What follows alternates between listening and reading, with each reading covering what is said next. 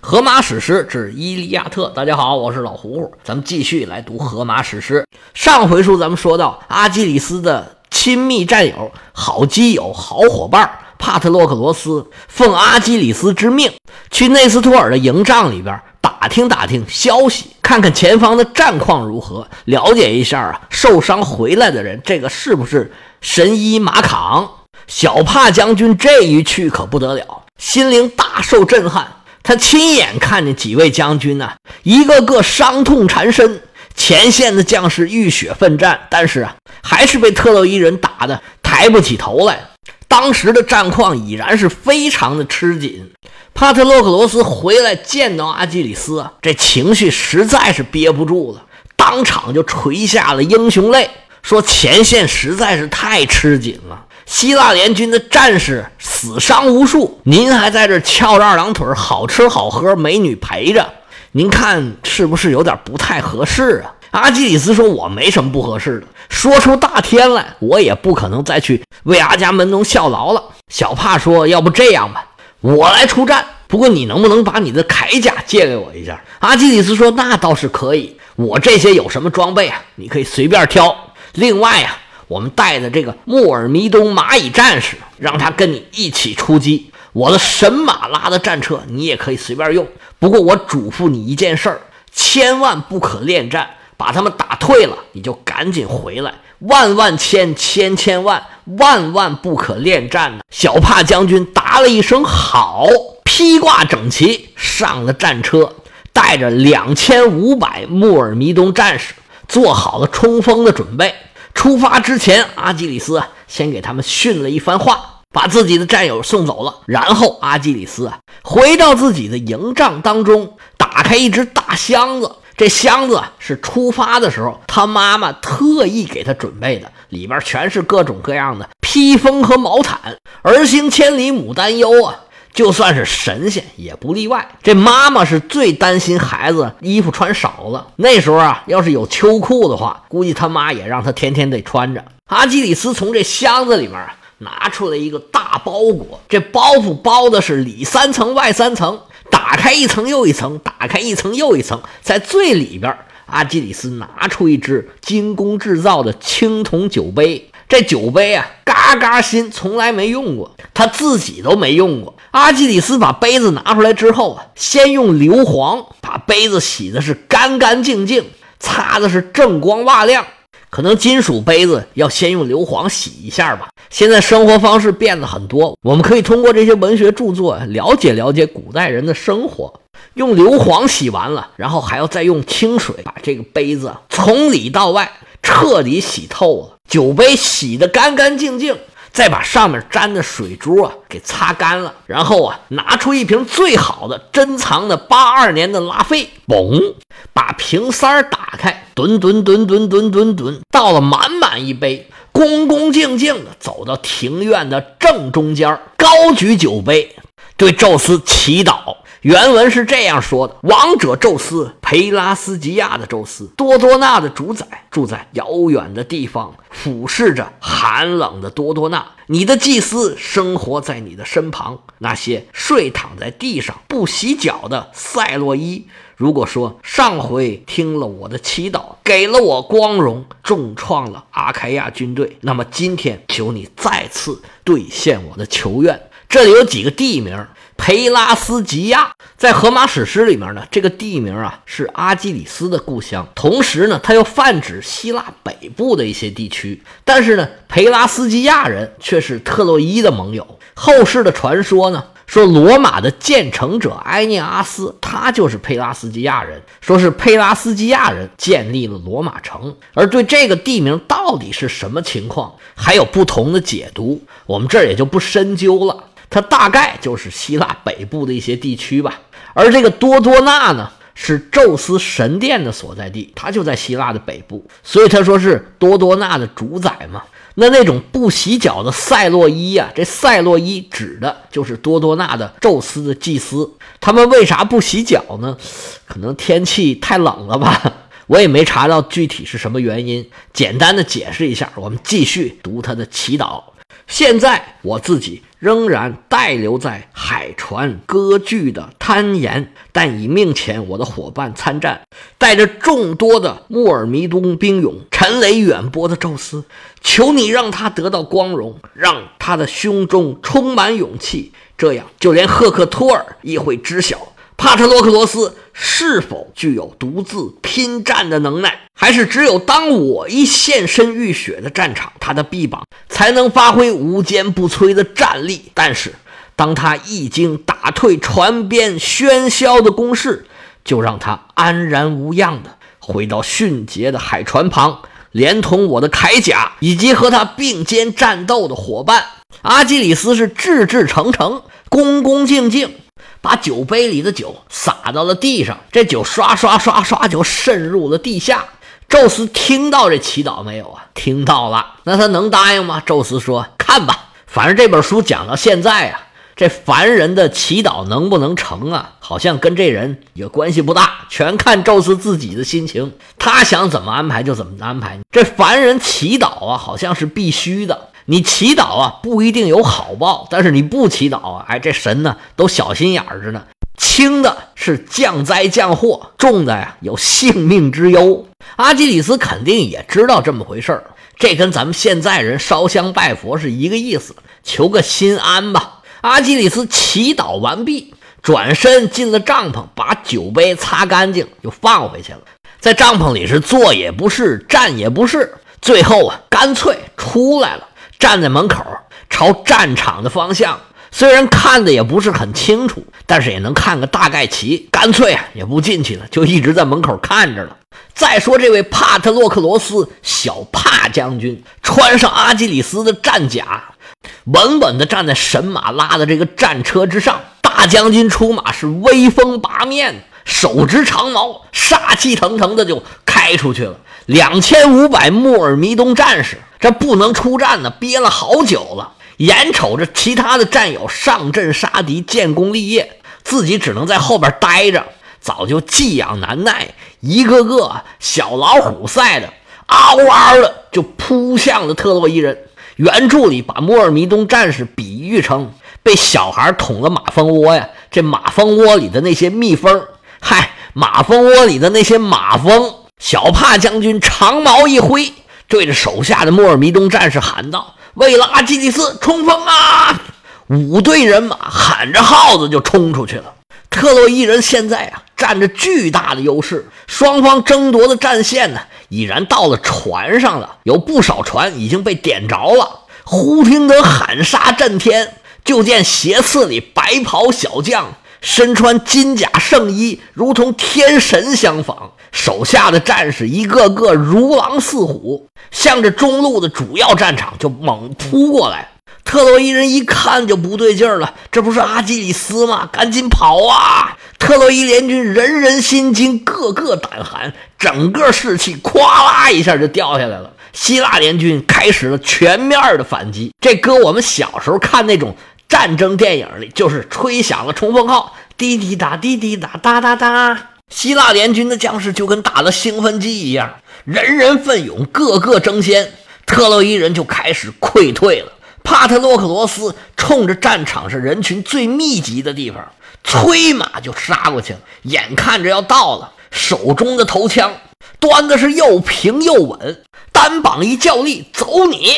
标枪应声而出。扎中对方一员将领的右肩，疼的是哇哇怪叫。手下的兵丁一看自己的首领受伤啊，当时是四散奔逃。希腊人的战线迅速推过了船边几位首领赶紧安排人救火呀，这不能这么一直点着，回头没有船也麻烦呢。希腊联军这边灭火，那边还要冲锋，特洛伊人自然不能甘心让对方轻轻松松拿回自己拼了老命得来的战果，到处都在拼命抵抗。但是现在希腊联军的士气已然是上来了。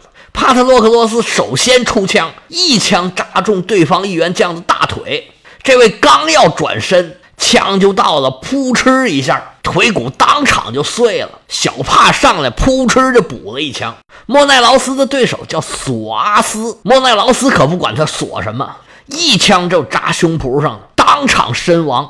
内斯托尔的儿子安提洛克斯也是奋勇直前，一枪扎中了对方的阿屯尼俄斯，死尸栽倒尘埃。他弟弟一看就不干了，大步向前，冲着安提洛克斯就过来了。安提洛克斯的弟弟叫斯拉苏莫德斯，一看他要对自己哥哥不利，一枪就从侧面扎过来了，从肩膀上哭哧一下就扎进去了，当场是骨断筋折。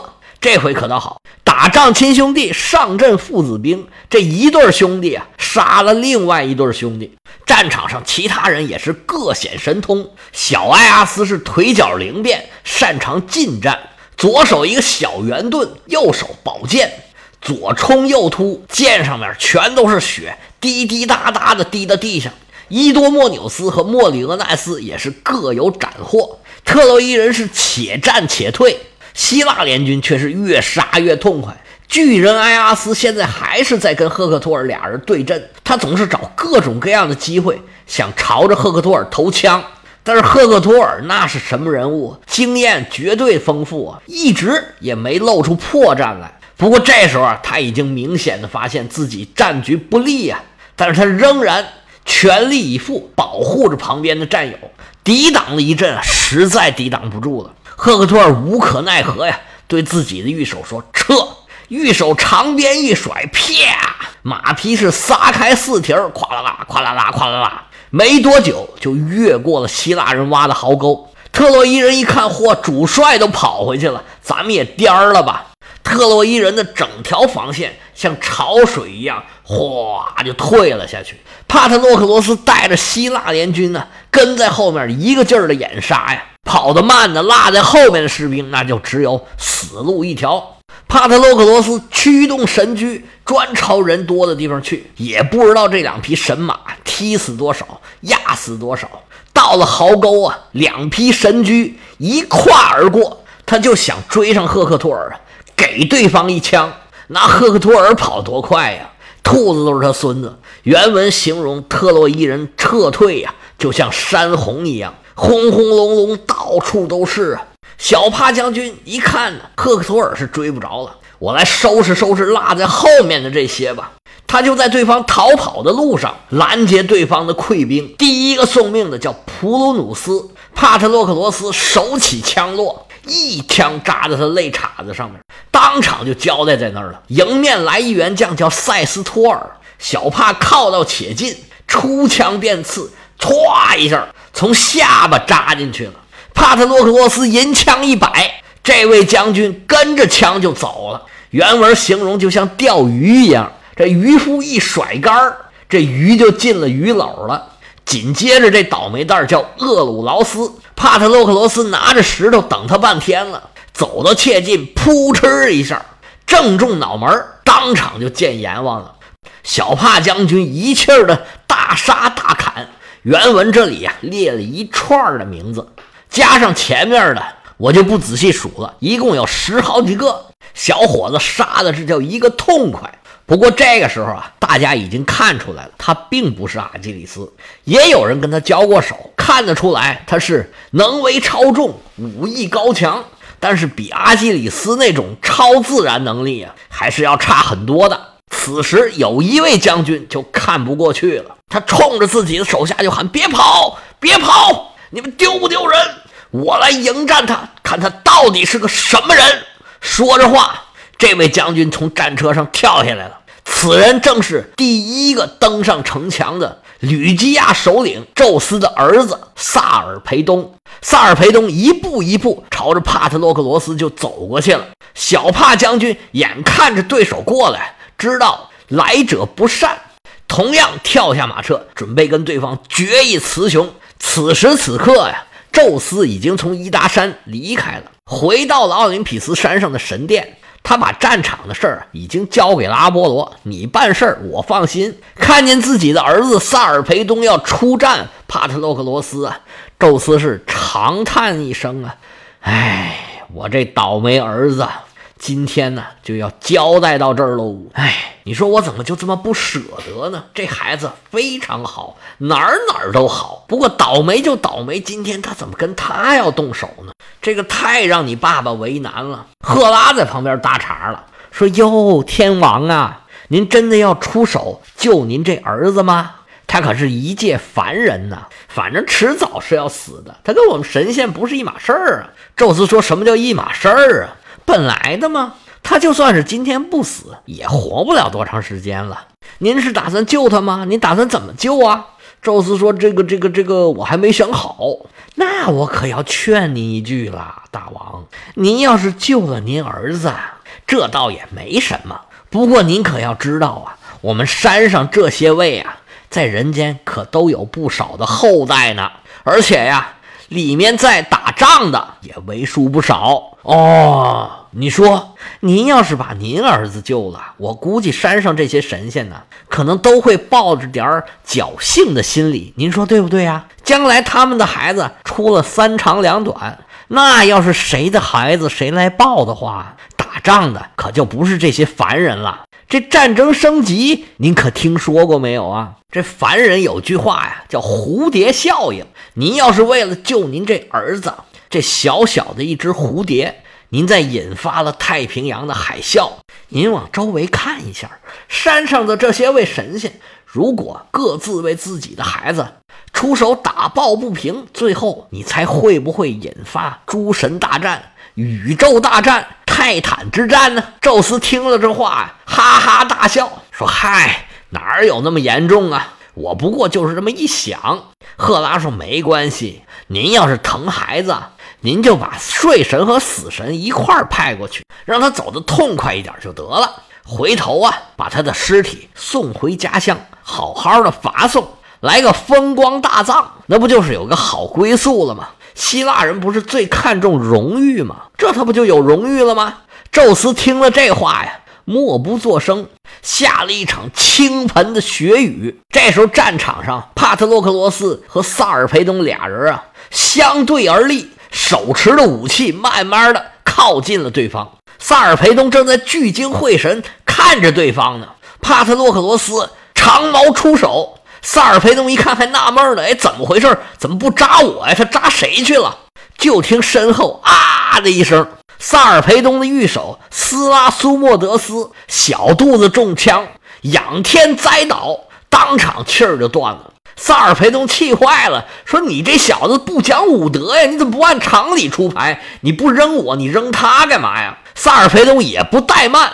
自己的一杆标枪也是唰的扔出去了，小帕将军轻松一闪，躲过了标枪，但是这枪啊也没有白费，一下扎中了帕特洛克罗斯带来的这匹马，还好扎中的是那匹反马，名叫培达索斯，骏马稀溜溜的乱叫，嘁哩呼噜就倒在了地上，车架被压得嘎嘎直响，御手奥托莫东二话没说。跳下车来，咔咔两下，把这匹死马的套绳给砍断，把马身上这些皮带锁套调整了一下距离，马车就跟原来当的一样，毫不受影响。萨尔培东跟帕特洛克罗斯俩人各自一次出手，虽然没有伤到对方本人，但也不算是一无所获。两位英雄继续咄咄进逼，不过各自都更加了几分小心。俩人拿着枪啊。在这转磨磨，转了半天了，谁也不肯轻易出手。奥林匹斯山上神殿之中啊，宙斯、赫拉、雅典娜也都在那看着呢。而正在战场之上，阿波罗呀，也在他们头上。这些神仙啊，瞬间就能决定凡人的生死。两位英雄转了一会儿啊，突然停下来，各自扔出手中的武器，两杆长矛朝着对方，恶狠狠的就飞了过去。这宙斯能不能出手救自己的儿子？双方决战的命运如何？且听下回啊分解。